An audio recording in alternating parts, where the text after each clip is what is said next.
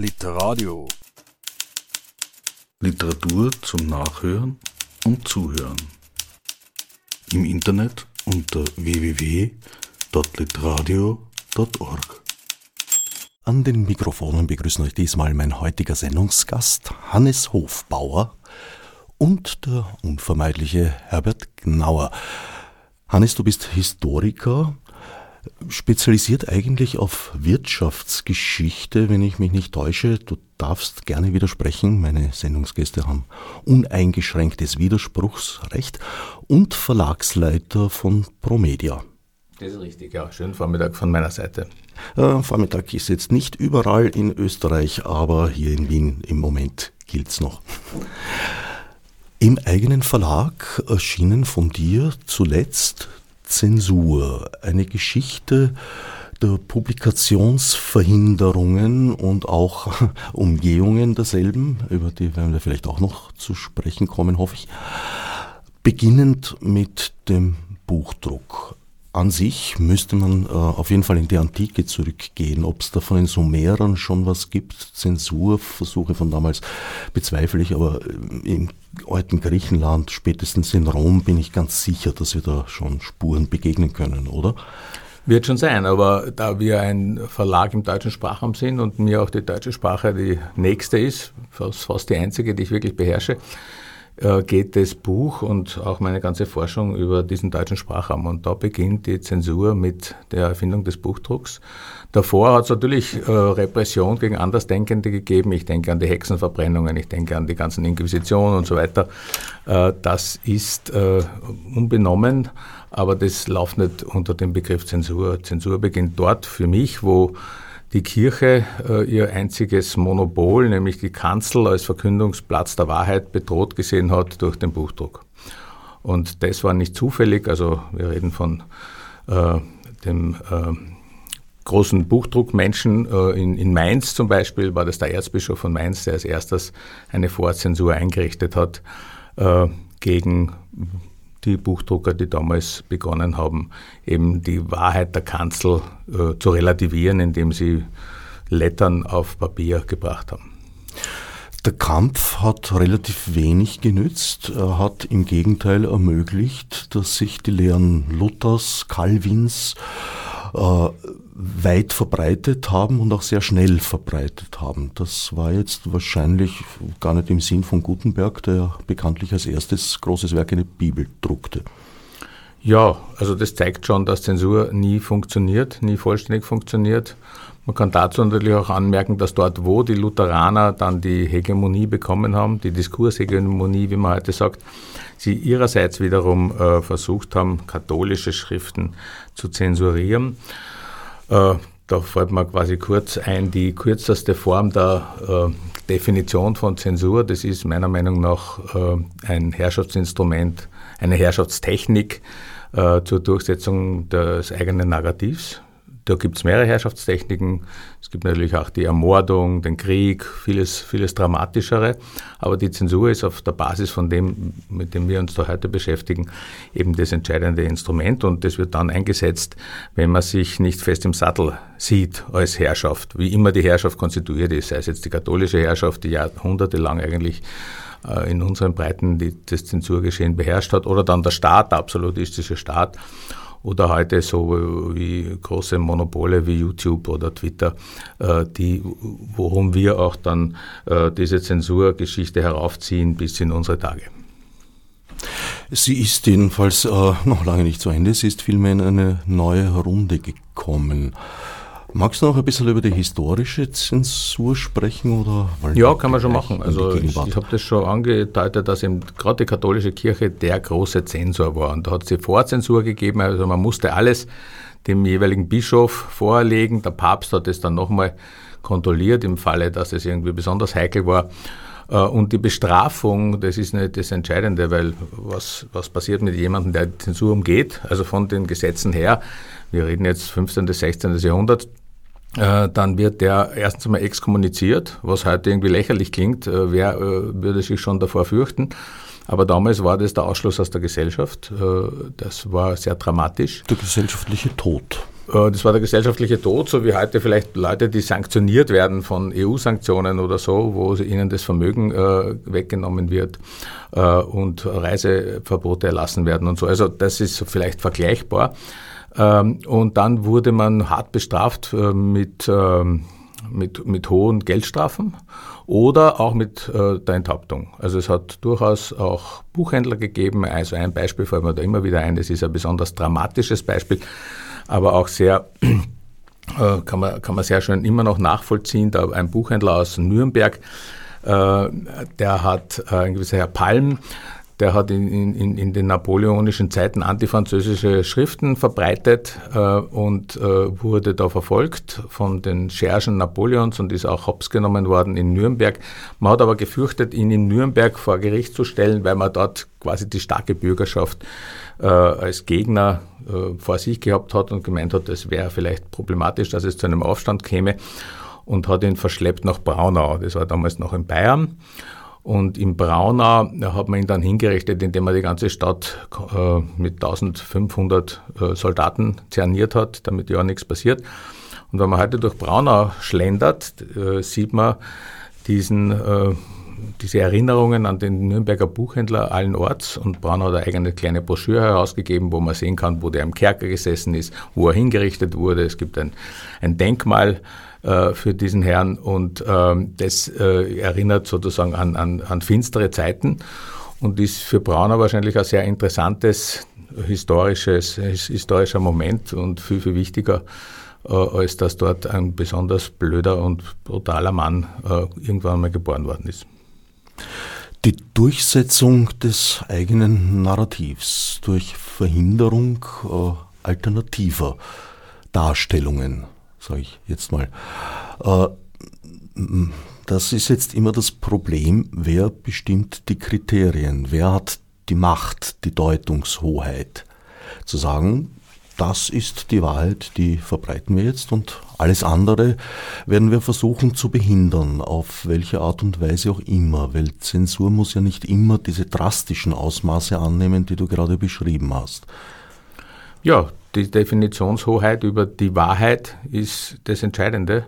Und es gibt natürlich gesellschaftliche Zustände, äh, wo das nicht so, äh, wo offen diskutiert werden kann, sagen wir so. Also was 1848 war voll, vollkommen zensurfreie Zeit, die bürgerliche Revolution. Für ein paar Monate. Für ein paar Monate. Äh, das hat natürlich auch bewirkt, dass völlig viel Blödsinn publiziert worden ist, ist ja logisch, ja. aber ähm, gleichzeitig eben keine drohenden äh, nicht damit gedroht wurde, damit irgend, irgendwelchen Strafmann heimzufallen, wenn man was äh, publiziert hat, was der Herrschaft nicht gefallen hat. Und dann gibt es Zeiten, wo es besonders dramatisch ist, insbesondere Kriegszeiten. Also wir leben eigentlich jetzt in so einer Kriegszeit, obwohl es so getan wird, wie wenn wir nicht im Krieg wären. Man sieht ja auch an dem, dass beispielsweise alle russischen Sender und alles von Russland finanzierte, publizierte bei uns zensuriert ist, ganz offiziell und, äh, und, und, und EU-weit. Ähm, also das sind schon so Zeichen, äh, wo, dass es äh, Perioden gibt, äh, wo die Herrschaft sehr stark darauf schaut, dass ja nichts Widerständiges oder auch nur Fragendes publiziert wird. Und insofern ist es das ganz Wichtigste, wie du sagst, ähm, zu festzustellen, wer definiert die Wahrheit oder wer definiert äh, das, was publiziert werden darf. Natürlich weiß jeder, der Geschichte studiert hat oder wahrscheinlich auch vieles andere studiert hat oder der sonst wie aufpasst, dass es die Wahrheit nicht gibt. Ähm, und das ist ja sozusagen dann auch äh, ein wesentlicher äh, Impuls für mich, dass ich sage, man muss sich anschauen, dass es immer breit, man muss dafür sorgen, dass es eine breite Öffentlichkeit gibt, wo Verschiedenes diskutiert werden kann. Also quasi eine grundliberale Einstellung, wenn man so will. Ja und nicht, äh, so wie es in jetzigen Zeiten wieder besonders stark hervorkommt, dass es eben für gewisse Fragen, und das sind ja ganz wesentliche Fragen äh, in der Gesellschaft, äh, wo versucht wird, eben nur ein Narrativ zur Geltung kommen zu lassen. Das sind immer die wichtigsten Fragen. Ich würde sagen, derzeit sind es vier, fünf Fragen. Also in unserem Raum, das ist einmal die, die Einschätzung der Europäischen Union, die darf man nicht strukturell hinterfragen, dass das was äh, Bösartiges oder was Kontraproduktives oder was Kriegerisches wäre. Äh, dann ist es die Frage der Migration. Ja, da gibt es sozusagen von links bis rechts liberal äh, die Auffassung, dass äh, die Migration was Gutes sei. Ja, ich, ich sehe darin sozusagen eigentlich eine, eine, eine, eine hinterfragenswerte äh, Geschichte, ja, die am Rücken des Migranten ausgetragen wird, was rechts ist und zu verurteilen, aber deshalb kann man nicht die Migration als irgendwas Positives darstellen. Dann gibt es die Frage des Umgangs mit den Corona-Maßnahmen. Da ist es sehr stark zum Ausdruck gekommen, wie stark Zensur sofort greift, wann da andere Erzählungen äh, sich äh, öffentlich äußern. Und dann gibt es jetzt die Frage vor allem der Erzählung, wie es äh, mit der ukrainisch-russischen Auseinandersetzung ausschaut. Äh, während viele, viele andere Fragen im kulturellen Bereich oder so frei diskutiert werden können, äh, sind diese entscheidenden Fragen, die wirklich an, an die Substanz einer Gesellschaft gehen, äh, werden immer, wird der Diskursraum immer enger gezogen. Nun ja, du betreibst selbst einen Verlag, der genau diese Fragen, die du jetzt aufgezählt hast, in seinem Programm hat und stellt. Ja, das ist richtig. Und man merkt natürlich, dass dass das immer schwerer wird, äh, diese Bücher zum Beispiel im normalen Buchhandel unterzubringen. also da gibt es einfach Buchhändler, die sagen, äh, solche Bücher äh, will ich nicht in die Auslage legen, weil da kommen, also zum Beispiel jetzt ein Buch über Feindbild Russland, was ich vor längerer Zeit, was wir schon gemacht haben oder so, weil da kommen dann die Kunden und sagen, ja, das, das, ist, das ist zu kompliziert oder das will ich nicht wissen. Oder vielleicht sogar, das wäre was pro-russisches, äh, was es nicht ist, aber egal, es, es, es wird halt sozusagen hinterfragt, das herrschende Narrativ. Äh, aber man kann äh, nicht davon sprechen, dass derzeit Printorgane zensuriert werden. Glaube ich überhaupt nicht. Also im deutschen Sprachraum. Worum es jetzt geht, ist die Herrschaft über das Netz, über die digitale Welt. also dort, dort läuft die Zensurmaschine, dort wird, geht der Zensurhammer nieder. Äh, für Bücher oder Zeitschriften, die printmäßig äh, vertrieben werden, ist das nicht der Fall. Noch nicht der Fall, weiß ich nicht, aber ich kann es von niemandem irgendwo bestätigen, dass das bislang in dieser Richtung gegangen ist, sondern es geht wirklich um, dies, um die Vorherrschaft im digitalen Raum. In dieser Hinsicht befinden wir uns eigentlich in einer ähnlichen Situation wie zu Zeiten der Erfindung des Buchdrucks. Damals trat ein Medium, das nicht ganz neu war, weil Bücher gab es schon zuvor, aber es gab dann die Möglichkeit, Bücher in großer Auf, äh, Anzahl, in großer Auflage herzustellen und zu verbreiten. Und äh, ja, das kann man mit dem Modewort Disruption bezeichnen. Und mit dem Internet ist etwas sehr ähnliches, nur noch weit grundlegender passiert, weil das Internet ist aus meiner Sicht äh, eine Subsumierung aller bis dahin vorhandenen Medien und gleichzeitig auch eine Weiterführung, Weiterentwicklung. Also da sind Entwicklungen äh, zu beobachten, an die vor 30 Jahren oder 20 Jahren noch eigentlich niemand gedacht hat, mit ganz wenigen Ausnahmen. Ja, ja, das ist sicher so. Und vor allem es ist der Unterschied äh, zu früheren Zeiten ist, dass viel mehr einzelne Personen oder kleine Personengruppen sich zu Wort melden können, weil die Technik eben so einfach ist und auch die Verbreitung nicht so schwer, technisch zumindest. Äh, das andere ist dann das Politische, da kommen wir dann schon in diese Zensurdebatte rein. Ähm, und insofern äh, kann bald jeder oder jede äh, sich dieses Mediums bedienen, während zum Beispiel beim Buchdruck es so war, dass zu der Zeit, äh, wo die, die ersten Bücher äh, massenhaft gefertigt worden sind, vielleicht 15 bis 20 Prozent der Menschen lesensfähig waren, also alphabetisiert waren. Das heißt, es hat sowieso nur eine, eine kleine Schicht von Leuten betroffen. Die Multiplikatoren. Die wichtigen, wenn man so will, in der Gesellschaft, das ist schon klar. Aber eben äh, nicht jeder Mann und jede Frau. Selbstverständlich, das ist äh, im Internet ja auch nicht der Fall. Äh, beziehungsweise, naja, es gibt sehr viele, sehr, sehr viele Öffentlichkeiten, die äh, diametral entgegengesetzte Meinungen verbreiten und sehr oft wird tatsächlich auf den Wahrheitsgehalt wenig Rücksicht genommen. Ja, die, das ist die Frage, was ist der Wahrheitsgehalt? Also wir können zum Beispiel ganz äh, brisantes Thema ansprechen, das ist die äh, äh, die Frage der Stellung zu den Maßnahmen, die in der Corona-Zeit von der Regierung ergriffen worden sind. Ja. Da heißt es dann dazu, die Fake News, die dazu verbreitet werden, äh, muss, äh, müssen aus dem Netz genommen werden. Da hat es ja Gesetze dafür gegeben, dass das passiert ist. Der EU-Rahmenbeschluss, äh, ein, ein, ein ein Verhaltenskodex gegen Desinformation über, von der ganzen Europäischen Union und so.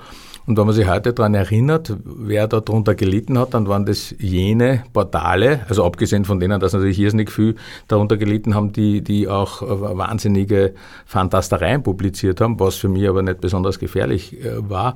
Aber dann waren das jene, die das gesagt haben, was heute gang und gäbe ist. Dass ja, zum das Beispiel die Impfung äh, nicht äh, vor Weitergabe schützt oder dass die Impfung sogar schützt, da, schützen sollte davor, dass man krank wird. Das alles ist heute klar, dass das nicht der Fall ist.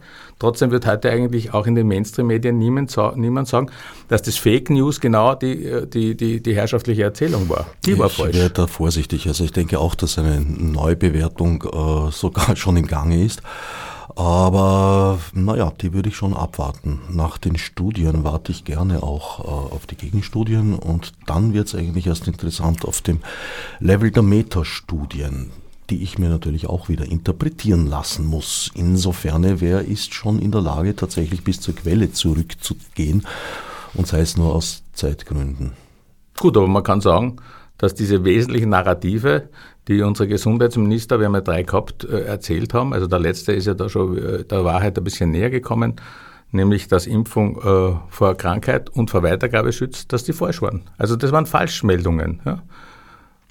Ich glaube, der Einfluss der Impfung äh, auf das Corona-Geschehen wird momentan klein geredet. Aber gut, das ist meine persönliche äh, Ansicht von dem Ganzen. Wollen wir jetzt nicht über Corona diskutieren? Das äh, könnte sehr schnell in einen Whataboutism ausarten, den ich eigentlich gerne vermeiden würde. Naja, dazu ist allerdings zu sagen, dass in meinem Buch äh, äh, doch im, im in der zeithistorischen Abfolge zum Schluss dann zwei Themen hauptsächlich behandelt werden, äh, wo Zensur geübt worden ist. Das ist eben genau diese Frage äh, der, des Corona-Narrativs und es ist die Frage, äh, wie äh, man im Westen, also in der Europäischen Union, mit russischen Sendern umgeht, die teilweise auch genau mit dieser Frage Corona-Narrativ äh, Corona korrelieren, weil dieser russische erfolgreichste Sender RT ja die Gegenerzählung für, für, für, für Deutschland und Österreich gebracht hat. Lustigerweise oder natürlich, sagen wir, interessanterweise nicht für Russland. Also da wurde nie äh, in dem russischen Sender äh, Kritisches zu der russischen, äh, zum russischen Umgang mit dem Coronavirus gebracht. Ist ja auch logisch, es war ein Propagandasender, ja. Aber wenn man den, und ist ein Propagandasender, äh, aber wenn man äh, sich dem gegenüber zum Beispiel ORF oder CNN angeschaut hat, dann waren das genauso Propagandasender. Und das ist ja das Spannende, äh, dass wir in, in, in unserer Blase glauben, das eine ist die Wahrheit, das andere ist die Propaganda. Nein, es sind beides propagandistisch aufgemachte Erzählungen, äh, die wenig zulassen, bis sogar verbieten, die jeweilige Gegenerzählung. Ja, womit wir bei der Gretchen-Frage oder eigentlich Elon-Frage geworden in der letzten Zeit sind. Wie hältst du es mit der Zensur und vor allem, wie hältst du es damit zu entscheiden, äh, was publiziert werden kann und was nicht. Weil auch äh, auf Twitter unter Elon Musk äh, gibt es Account-Sperren. Also ich würde nie meine Hoffnung auf irgendeinen paternalistischen äh, Vorgang eines Milliardärs setzen. Also das ist, das ist jenseits von, von Gut und Böse. Ja. Stell dir vor, der stirbt übermorgen und irgendwie sein uneheliches oder eheliches Kind übernimmt es und macht es wieder ganz anders. Also ich meine, wir sind ja da in einer Dimension, wo der Mensch schon äh, quasi Kapital angesammelt hat, die das, das im, im, im Bereich äh, staatlicher Budgets liegt, ja, so wie, glaube ich, Poland, Neuseeland oder so, so viel hat er schon, also äh, zu verwalten. Also das, und das ist gefährlich. Solche Menschen, denen muss man natürlich diese Möglichkeit nehmen. Ja. Unabhängig davon, ob das jetzt gut oder schlecht ist, dass er das oder jenes macht. Das ist die, die Grundaussage dazu. Äh, und insofern kann ich auch zu Twitter nichts sagen. Also ich habe ein bisschen darüber geforscht, aber ich bin überhaupt nicht drauf. Ähm, und es ist aber genau die, die, äh, die Fragestellung, die du da hast, da würde ich sagen, nicht sperren. Was, was, was bringt es, äh, wenn man die Menschen verunsichert, wenn man die Menschen äh, sperrt, die was zu sagen haben, ob das gut oder schlecht oder falsch ist.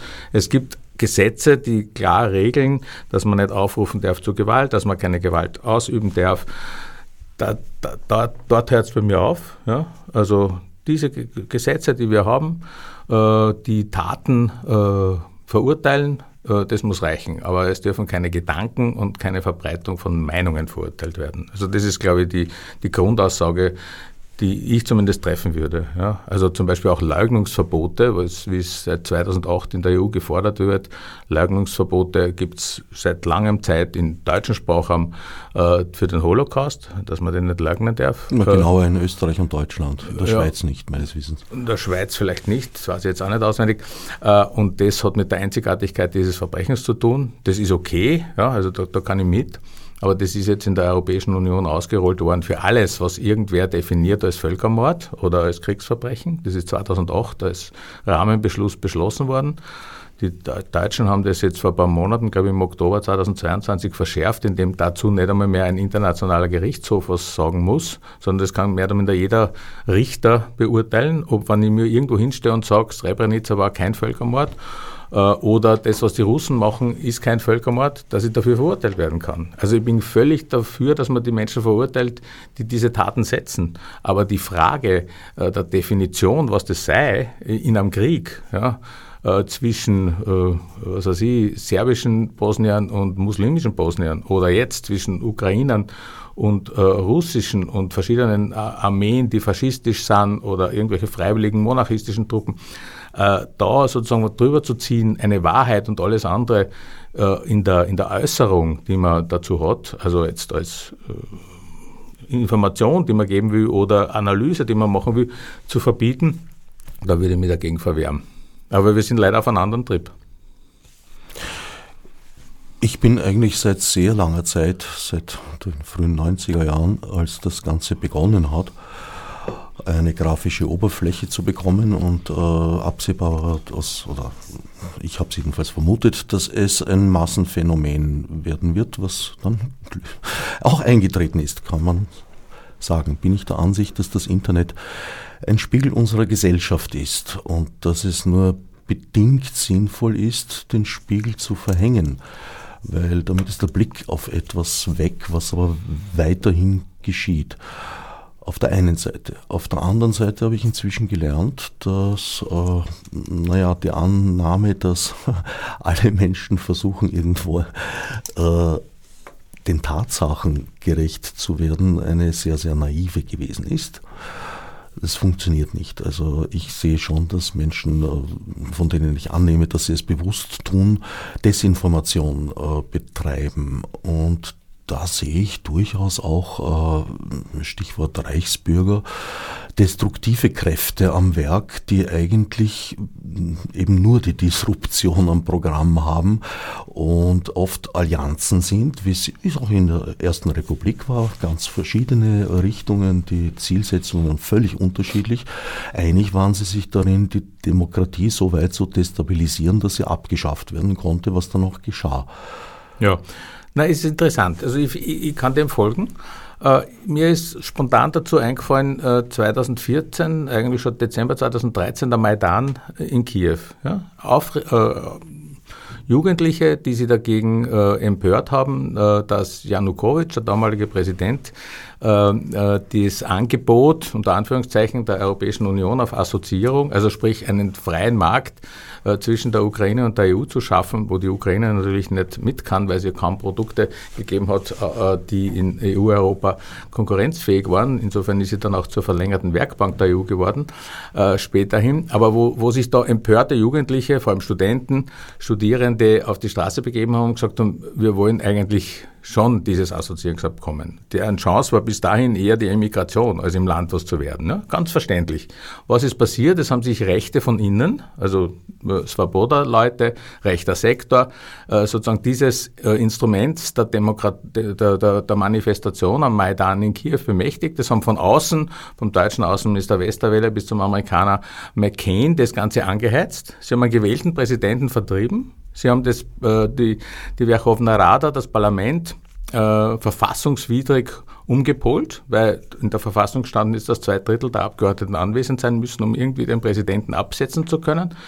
Der rechte Sektor hat verhindert, dass die Leute, die dem Präsidenten zugestimmt hätten, überhaupt ins Parlament kommen sind. Ja? Also das heißt, du hast da einen richtig gehenden verfassungsmäßigen äh, ein, einen Verfassungsbruch. Manche sagen Putsch, würde nicht so weit gehen, ja, äh, aber die, die, die andere Seite sagt Putsch dazu.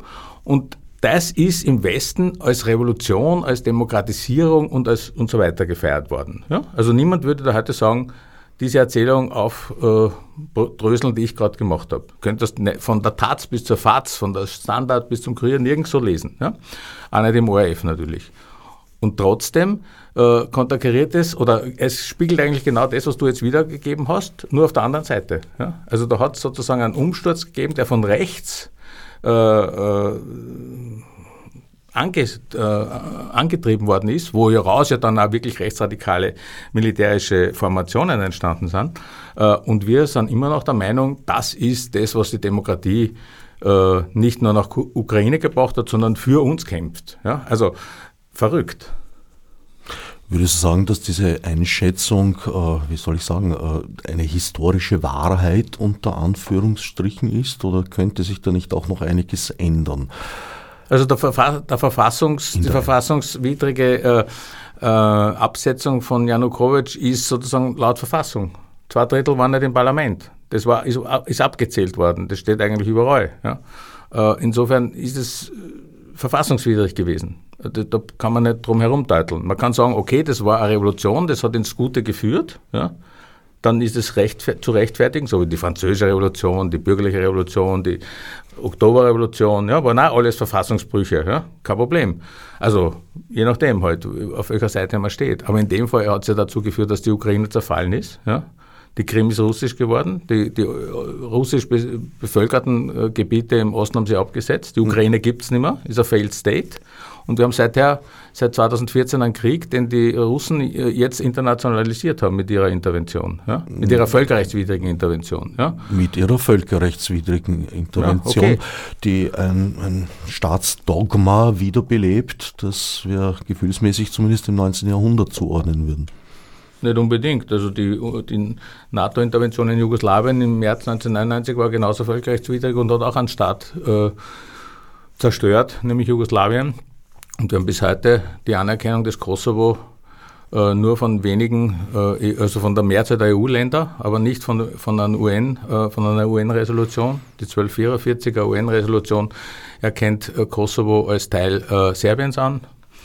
Äh, also es ist sozusagen genau dort auch ein Failed State ja, entstanden. Ja, nur dem möchte ich schon noch entgegenhalten, diesem Narrativ, dass Jugoslawien durchaus ein ein Staat mit sehr, sehr starken inneren Spannungen war. Und da gab es die Klammer in Person des Marschall Tito, der als Kroate eine serbenfreundliche Politik betrieb. Für mich war eigentlich das Erstaunliche nicht, dass dieses äh, Konstrukt auseinandergefallen ist, was ich bedauere. Äh, für mich war eigentlich erstaunlich, dass es so lange über Titos Tod hinaus gehalten hat. Also das würde ich jetzt ja. nicht sagen, dass das von der NATO ausgelöst wurde. Tutschmann. Äh, zwei Sachen. Also, wir, wir können jetzt über das sprechen und ich kenne mich zufälligerweise gut aus, weil ich viel darüber gearbeitet habe.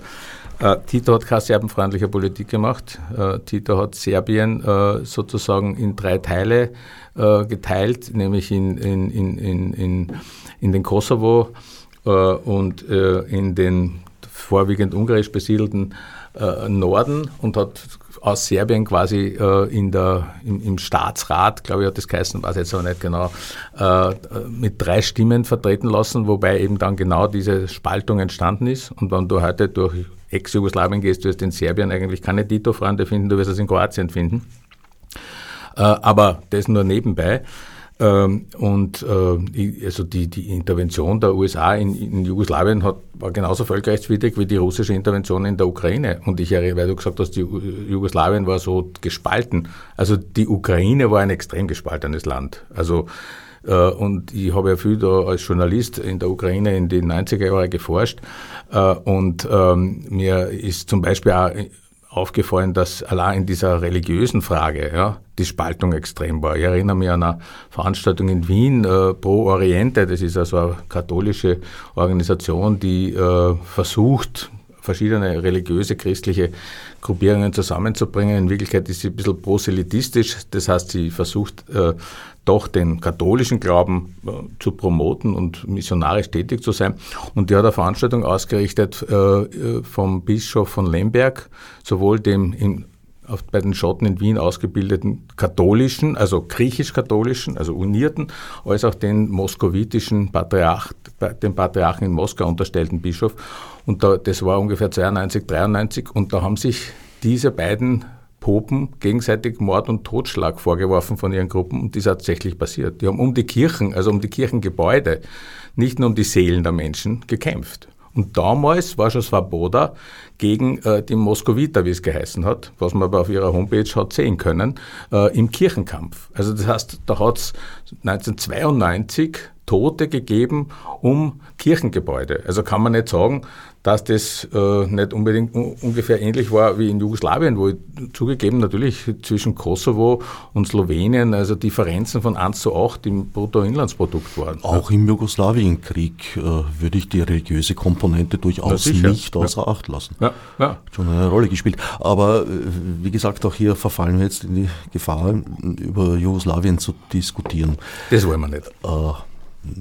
Naja, da, da, bist du sicherlich historisch auch äh, besser gebildet als ich. Meine Erfahrungen beruhen vor allem, äh, naja, mit Gesprächen von mir nahestehenden Menschen, die vor allem kroatischer Herkunft sind. Das ist die die Sicht, die meine Sicht sicher sehr geprägt hat, gar keine Frage. Aber die Dinge sind komplizierter, als man äh, Darf ich noch kurz sagen, weil, weil äh, jetzt äh, bei Kroatien, das ist ja in der Europäischen Union, also das folgt sozusagen de, den, ähm, den Zensurmaßnahmen gegenüber russischen Medien. Serbien macht es nicht. Übrigens, die Schweiz macht das auch nicht. Die Schweiz ist zum Beispiel bei den Sanktionen gegen Russland jetzt mit dabei, wo mhm. sie seit 2014, wo sie auch schon Sanktionen gegeben hat, ein bisschen auf kleinerem Niveau, äh, das immer abgelehnt hatte und damals äh, extrem äh, gut gefahren ist, weil die äh, russische Seite dann Schweizer Käse gekauft hat statt äh, französischen, der nicht importiert werden hat dürfen. Äh, aber jetzt ist die Schweiz bei den Sanktionen dabei, aber die Zensurmaßnahmen gegen RT und all diese anderen russischen Sender äh, macht sie nicht mit. Und das ist doch bedeutsam, dass sich ein Land von solchen äh, Maßnahmen auch distanzieren kann. Und das ist nur möglich, weil es eben nicht Mitglied der Europäischen Union ist. Möglicherweise hat es auch etwas damit zu tun, dass die Schweiz eine aus meiner Sicht weitaus gefestigtere Demokratie ist als Deutschland oder Österreich.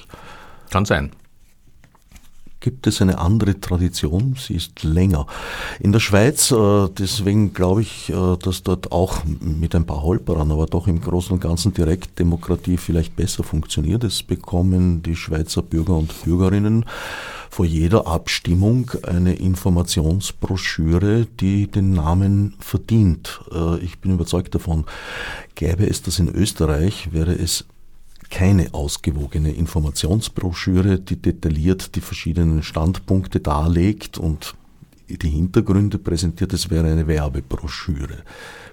Ja, das, was ich am Anfang gesagt habe, Zensur ist, also die Ergreifen von Zensurmaßnahmen ist immer auch ein Zeichen der Schwäche, weil man eben nicht äh, sicher sein kann, ob das eigene Narrativ zum Durchbruch kommt. In der Schweiz ist es natürlich auch nicht sicher, ob das jeweilige Narrativ, was sich die äh, Oberen wünschen, äh, dann zum Durchbruch kommt. Aber man diskutiert offen. Ich war zufällig in dieser äh, Zeit, wo die Schweiz auch über Corona-Maßnahmen äh, Abstimmung gehabt hat, äh, dort und habe mich gewundert, dass in den ganz normalen Radios wirklich beide Seiten zu Wort gekommen sind, ja? was bei uns nie der Fall war, außer im Servus TV. Ja? Na, uh, schwieriges Beispiel, aber gut. Äh, naja, Wegscheider ist schon eine äh, ganz eigene Figur, die ich jetzt auch nicht unbedingt mich weiter auslassen. Wir wollen aber trotzdem nicht zensurieren. Äh, ich würde ihm aber auch keine Sendezeit geben. Ist nicht nötig. Gibst ihm ja auch nicht, oder? Selber. er ist, glaube ich, auf mich in keiner Weise äh, angewiesen. Wäre wär, wär interessant zu sehen, wohin das dann führt, wenn er dort zensuriert wird, ob er nicht dann doch letztlich hier landet. Das Problem an den alternativen Meinungen ist teilweise, dass sie eigentlich eben gar nicht zu, zum Ziel haben, äh, Leute in ihrer Meinung zu beeinflussen oder sagen wir mal eine Meinung wirklich durchzusetzen, sondern eigentlich Destabilisierung, also Desinformation unter Desinformation willen, wenn du so möchtest. Das passiert definitiv. Äh, wie könnte man dem entgegentreten? Ich glaube, alle Tore öffnen, wie es Elon Musk bei Twitter vorgehabt hat, aber eh nicht praktiziert. Nun ja, da gibt's äh, eine, eine äh, nicht nur bei Twitter vorhandene äh, institutionelle Geschichte und ein institutionelles Gedächtnis, das er da offenbar über Bord werfen möchte, das aber durchaus mit einem Grund entstanden ist. Ich erinnere mich da zum Beispiel an diesen legendären Bot von Microsoft, das war Artificial Intelligence, mit der man plaudern konnte, die innerhalb weniger Tage einfach zum äh, Erznazi mutiert ist, weil ihn halt rechte Trolle so gefüttert haben. Der musste vom Netz genommen werden. Was ist jetzt die Frage? Die Frage ist, wie man äh, solchen bösartigen Veröffentlichungen, die ja sehr oft unter alternative Fakten oder auch unter Hate Speech, Speech laufen, entgegentreten kann in einer vernünftigen Art und Weise, weil es hier entsteht sehr leicht eine False Balance. Das heißt, es werden Leute überproportional wahrgenommen, die eigentlich eine verschwindende Minderzahl wären und in einer papier-analog betriebenen Dampfdemokratie wäre das auch kein größeres Problem. In der digitalen Welt spielt sich das anders ab, weil diese Leute in der Lage sind, sich eine überproportionale Öffentlichkeit zu verschaffen. Ja, ich habe schon gesagt, also äh, ich, mir äh, ist, hört es dort auf mit der Toleranz, wenn man so will, wo äh, das Gesetz gebrochen wird. Aufruf zu Gewalt und so, das ist klar. Sonst habe ich da kein Problem. Und das mit der überproportionalen Öffentlichkeit äh, sehe ich anders. Also mir ist die NATO-Öffentlichkeit viel zu überproportional, mir ist die ORF-Öffentlichkeit viel zu überproportional. Mir sind solche äh, Menschen wie äh, die Grünen, ja, wie der Willi oder wer heißt in, in Innsbruck, der den Daniela Ganser verbietet, dass er eine Rede halten darf, viel zu überproportional. Ja. Ähm, also äh, ich bin nicht dafür, dass man auf Basis von dem äh, Stimmen verbietet.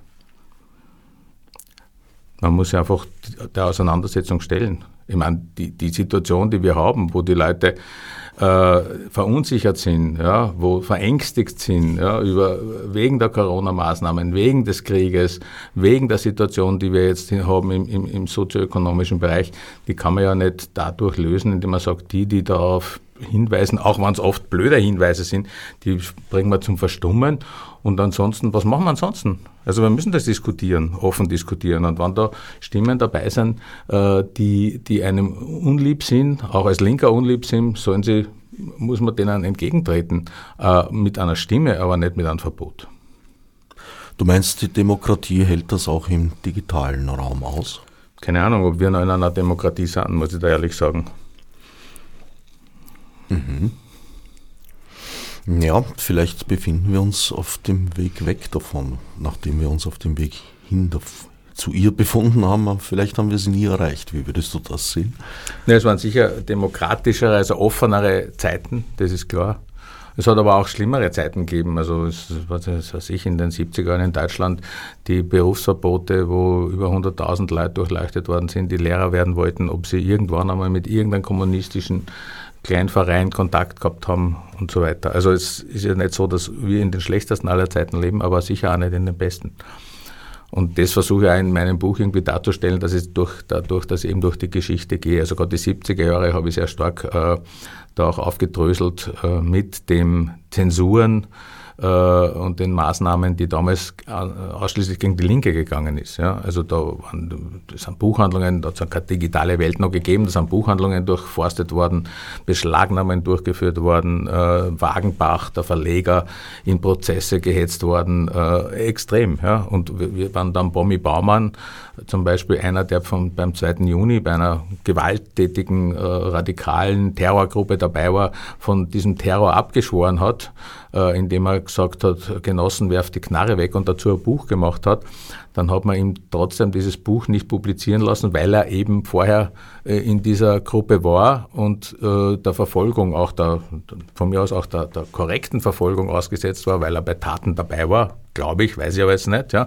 Aber äh, die, diese, das Zensieren seines Buches, das hat Kassen wie alles anfing, Bomi Baumann, äh, hat dazu geführt, dass so Leute wie Peter Handke und Jean-Paul Sartre von sich aus eine Herausgeberschaft äh, eines Nachdrucks gemacht haben. Ja, also das waren sozusagen noch Zeiten, wo man eine Zensur so umgangen hat, in dem prominente Figuren ja, gesagt haben, so geht's nicht. Und bei uns gibt es eben prominenten Figuren ganz wenig. Ja. Also wo, wo wehrt sich wer dagegen, dass die russischen Medien äh, nicht mehr empfangbar sind? Wo wehrt sich wer dagegen, dass man in der Corona-Frage offen diskutieren können muss? Ja. Also in, bei den Intellektuellen ist es kaum. Die Universitäten sind tot in der Richtung. Ja. Äh, und äh, also es ist, ist eine Schande eigentlich. Äh, und die Grünen sind die schlimmsten. Also wenn ich mir solche Figuren anschaue wie die Eva Blimlinger, die jedes Mal jubelt, wenn irgendwo was verboten wird, was ihr nicht passt, also dann sind wir ja wirklich in, in einem völlig schlimmen Zustand. Das sind eigentlich die Totengräber einer Demokratie, wie wir sie vorher gehabt haben. Allerdings war dieses äh, Stimmen dagegen zu erheben jetzt nicht unbedingt eine, eine, eine österreichische Fähigkeit. Es war zwar, du hast Peter Handke genannt, äh, der eine oder andere Österreicher oder Österreicherin daran beteiligt. Indes, da gab es eine Phase, die mir eigentlich in deinem Buch überraschend und ein bisschen schmerzlich abgeht. Und zwar ist das diese McCarthy-Ära, die Österreich in der Nachkriegszeit sehr heftig durchgemacht hat, deren äh, Protagonisten vor allem Thorberg und Weigel hießen und sich zum Beispiel manifestiert hat im Brecht-Boykott. Ja, auch Günter Nenning, das ist richtig.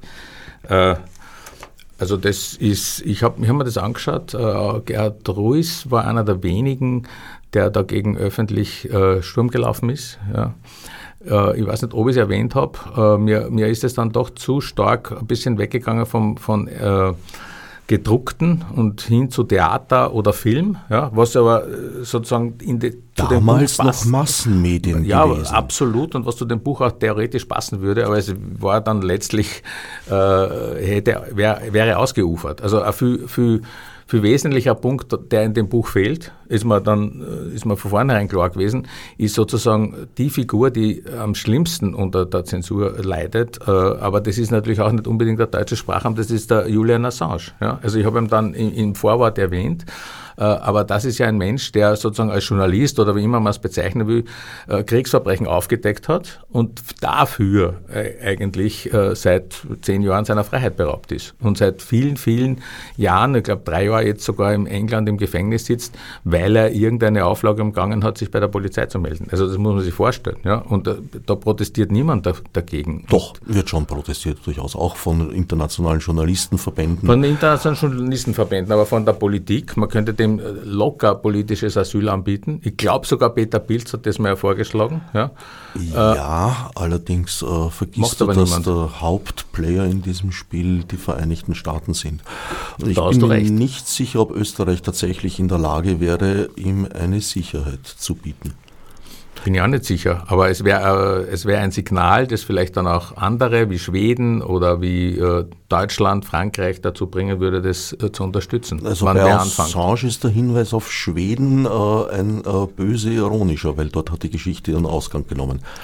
Ja, aber de, genau deshalb habe ich es genannt, weil das wäre sozusagen die äh, Wiedergutmachung. Wiedergutmachung.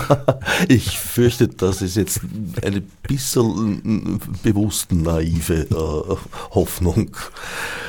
Aber das nochmal zum Assange zurück, weil du gesagt hast, was fehlt in dem Buch und da fehlt natürlich einiges, das ist richtig. Äh, man kann nicht alles in diese 200 irgendwas Seiten packen, 240 Seiten packen. Äh, also für mich gibt es sozusagen, ich sage da immer dazu, die kleinen Schwestern auch äh, der Zensur, das ist das Verschweigen und das Diffamieren, ne? dass man nicht vorkommt als äh, äh, als Meinung. Und dann gibt es halt den brutalen Bruder der Zensur, der, das ist das Wegsperren. Und dem äh, unterliegt dem zum Beispiel Julian Assange. Ja. Aber es gibt auch andere, die dem unterliegen. Ähm, und äh, also, was weiß ich, ich finde Michael Ballweg, das wird jetzt wieder nicht gefallen, weil der in der Corona-Zeit ein führender äh, Mensch war, der mhm. Großdemonstrationen organisiert hat. Der sitzt seit einem halben Jahr im Gefängnis für nichts und wieder nichts. Niemand weiß warum. Ja äh, in Untersuchungshaft. Das geht natürlich auch nicht. Ja? Und er sitzt deshalb in Untersuchungshaft, weil er diese Demonstrationen organisiert hat, obwohl das wieder niemand sagt. Ja? Äh, so wie man das auch beim Assange sieht. Also das, das sind Zustände, die über die Zensur dann hinausgehen und deshalb fällen sie auch bei mir im Buch. Also ich habe den Assange nicht, ich habe den Ballweg nicht genannt, weil das eben äh, Sachen sind, die noch brutaler sind. Ja, auch, auch die Tötung von, von äh, Oppositionellen, wie es zum Beispiel in Saudi-Arabien passiert ist mit diesem Khashoggi, glaube ich, hat er geheißen, den sie da äh, brutal niedergemetzelt haben und, und dann sogar aufgelöst haben. Äh, aber auch eine palästinensische Journalistin vor ein paar Monaten in Israel, die erschossen wurde, ist. Ja. Also das sind ja sozusagen auch weit über die Zensur hinausgehende restriktive Maßnahmen. Ja. Und die fehlen im Buch, äh, aber man muss sich bewusst sein, dass es natürlich gibt. Wie weit Ballweg mit Assange vergleichbar ist? Äh, na, na würde ich jetzt nicht vergleichen. Ich sage nur, das ist einer, der bei uns quasi im deutschen Sprachraum aus nichts und wieder nichts äh, sechs Monate in Untersuchungshaft sitzt. Ja.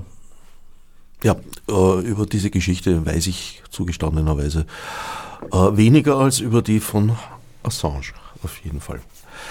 Ein Versuch, äh, rechtlich Herr zu werden, dieser mm, nicht mehr ganz neuen, aber doch immer wieder neu explosiven Entwicklung der digitalen Technologien, sind die verschiedenen Netzbehandlungsgesetze, sage ich mal vorsichtig. Das ist in Deutschland das NetzDG, das Netzdurchsetzungsgesetz, haben alle recht sperrige Namen.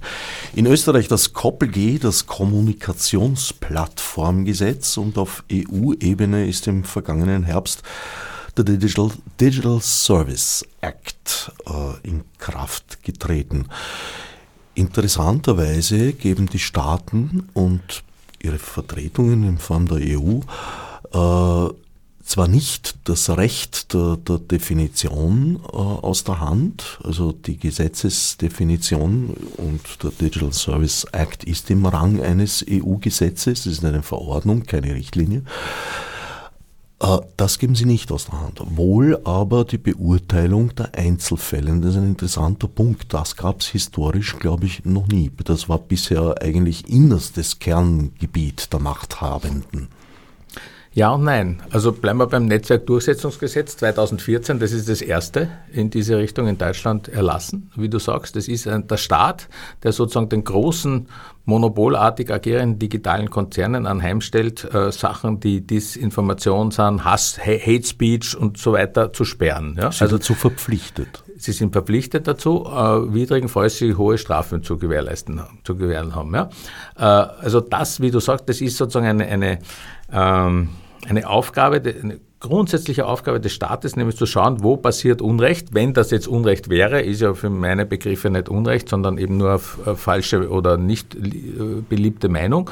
Äh, aber das abzugeben an einen privaten Konzern, das ist, wie du meinst, äh, sozusagen einzigartig. Es ist nicht einzigartig in der Geschichte, weil es kam von dort. Es war die katholische Kirche, also nicht der Staat, der die Zensurmaßnahmen, die, die Zensurmaßnahmen durchgeführt hat. Und es war ein mühsamer Prozess im Absolutismus, diese äh, Zensurmaßnahmen auf den Staat überzuschreiben, dass der Staat dann letztlich sozusagen der Akteur war, äh, der, der, zensuriert hat, weil davor war das jahrhundertelang hauptsächlich die Kirche. Der Staat hat Ja, nur würde ich die Kirche vielleicht laienhaft, aber die würde ich durchaus als Staat sehen, teilweise virtuell, aber nicht nur, hatte oder hat sogar immer noch in Form des Vatikans ja ein Territorium sogar. Ja, dieser kleine, dieses kleine Staat. Nur der äh, Kirchenstaat Gebilde, war schon mal größer. Der Kirchenstaat war, war wichtig und extrem, aber genauso wichtig ist heute Silicon Valley. Also man kann das schon ja. vergleichen. Ja? Also insofern passt es auch wieder. Ja? Das ist allerdings äh, äh territoriumslos. Das ist auch ein, entspricht ein, auch der, der digitalen Welt. Ja? Auch ein, kein Territorium. Ein Problem, ja. Es sind politische Player entstanden hier, die eben nicht mehr an ein Land gebunden sind. Das ist eine ganz andere Qualität. Und die vor allem weltweit agieren, per Definition. Das ist richtig. Also die, und die legen ja auf Listen, was, was sie, die, die tun immer der Europäischen Union, ich habe diese Listen ja teilweise da in dem Buch äh, genannt, was sie Gutes gemacht haben, indem sie das oder jenes zensuriert haben. Das sind irgendwelche georgische Oppositionelle oder die hunderttausend verschiedene Sachen, was halt äh, in der EU gefordert wird. Ja? Nationalisten irgendwelcher Art oder Linksradikale, Corona-Leugner unter Anführungszeichen. Also, äh, und das hat man sozusagen aus, aus, der, aus der Staatshand äh, an diese Konzerne übergeben. Ja? Und das ist natürlich äh, ein, ein, sehr bedenkenswerter Vorgang, also ein bedenklicher Vorgang. Ne? Ja, vor allem, man würde sich natürlich eine richterliche Kontrolle schon im Vorfeld eigentlich wünschen, also umgekehrt. Äh, Im Nachhinein kann man sie in vielen Fällen zumindest theoretisch verlangen, aber indes es gibt riesige Probleme bei der Rechtsdurchsetzung. Also ich möchte nicht gegen Facebook, Twitter oder ähnliche Konglomerate in den Ring steigen müssen. Schon lieber gegen den Staat, gegen den Schwachen. Äh, diese Haut ist mir näher als das digitale Hemd, ja, schon. Äh, wobei die Chancen da auch sehr oft sehr gering sind, wie wir wissen. Klagen die, gegen die Republik sind auch eine durchaus schwierige Angelegenheit. Um sich mit Facebook einzulassen, sollte man schon Max Schrems sein. Wo führt uns das Ganze hin aus deiner Sicht? Was wäre erstrebenswert? Wofür würdest du dich am meisten fürchten? Äh, fürchten tue ich mich gar nicht. Also ich bin 67 Jahre alt, ich bin äh, selbstständiger Unternehmer. Äh, kann immer was passieren, also in, diesem, in, dieser Hinsicht mit Zensur und so, äh, aber ich fürchte mich nicht. Nein, das ist, dazu bin ich schon zu lang unterwegs und im Geschäft und habe mir schon zu viele Sachen angeschaut. Ähm, äh, na, wo es hinführt, ist äh, natürlich in eine, in repressivere, in eine repressivere Welt. Ja, die äh, ist es sichtbar. Also wir haben derzeit einen Krieg, haben wir eh schon gesprochen, und in meinem Buch kommt ja dieser, dieser Krieg auch vor, im, im Sinne von dem, dass eben nur eine Erzählung zu diesem Krieg zulässig ist bei uns. Ähm, und der Krieg, den gibt es schon länger. Er dürfte auch nicht schnell zu Ende gehen, weil da die Interessen äh, auf beiden Seiten äh, bestehen. Also beiden Seiten kann man noch, noch mehr Seiten eigentlich, aber vor allem die ukrainische Seite auf der einen und die russische und die Ukraine unterstützt von NATO und EU, äh, den eben nicht so schnell beenden zu lassen. Und Kriegssituationen sind, äh, und im Ersten und Zweiten Weltkrieg war das ja äh, extrem äh, Zeiten, wo überhaupt keine andere Meinung zugelassen wird als die des jeweiligen Generals, äh, der die Sache in der Hand hat.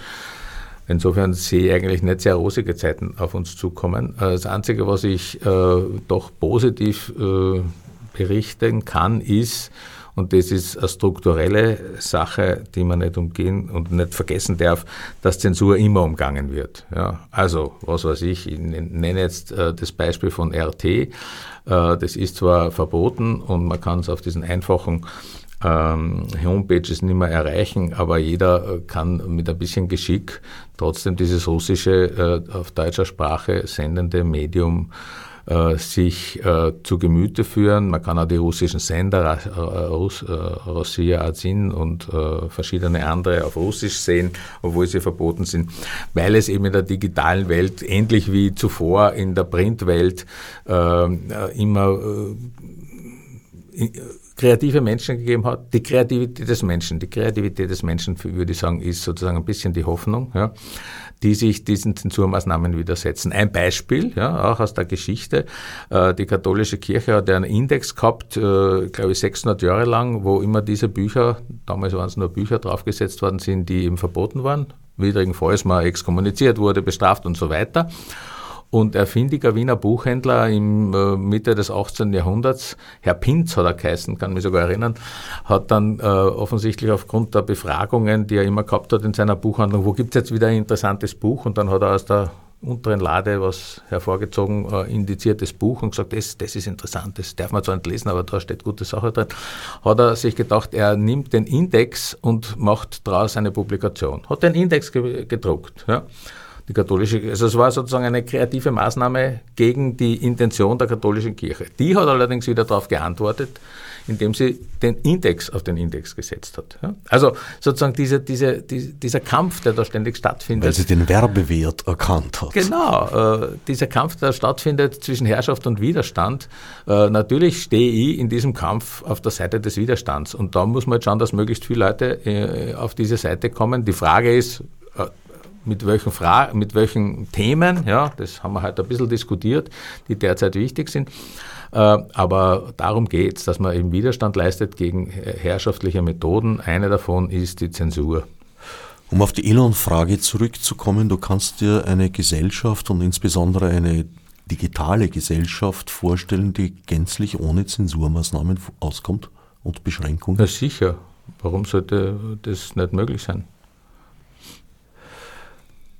Vielleicht, weil es, äh, sagen wir mal, Uneindeutigkeiten gibt und wir alle nicht wirklich mit Ambiguitäten umgehen können. Das ist ein, eine Kunst, die vielleicht verloren gegangen ist. Ich glaube, da war man im 18. Jahrhundert schon weiter. Also mit Unwägbarkeiten. Wir sind einem Schwarz-Weiß-Denken anheimgefallen, das in den letzten Jahrzehnten äh, merkbar radikaler wurde. Ja, das ist die Zustandsbeschreibung, die ich kritisiere. Es geht ja zum Beispiel, man sieht es ja bei Cancel Culture, ja? also wenn zum Beispiel irgendwas wem nicht passt, dann wird es einfach gestrichen. Ja? Äh, aber aber das, es gibt immer wieder Widerstand dagegen ja? und immer wieder Gegenstimmen. Ja?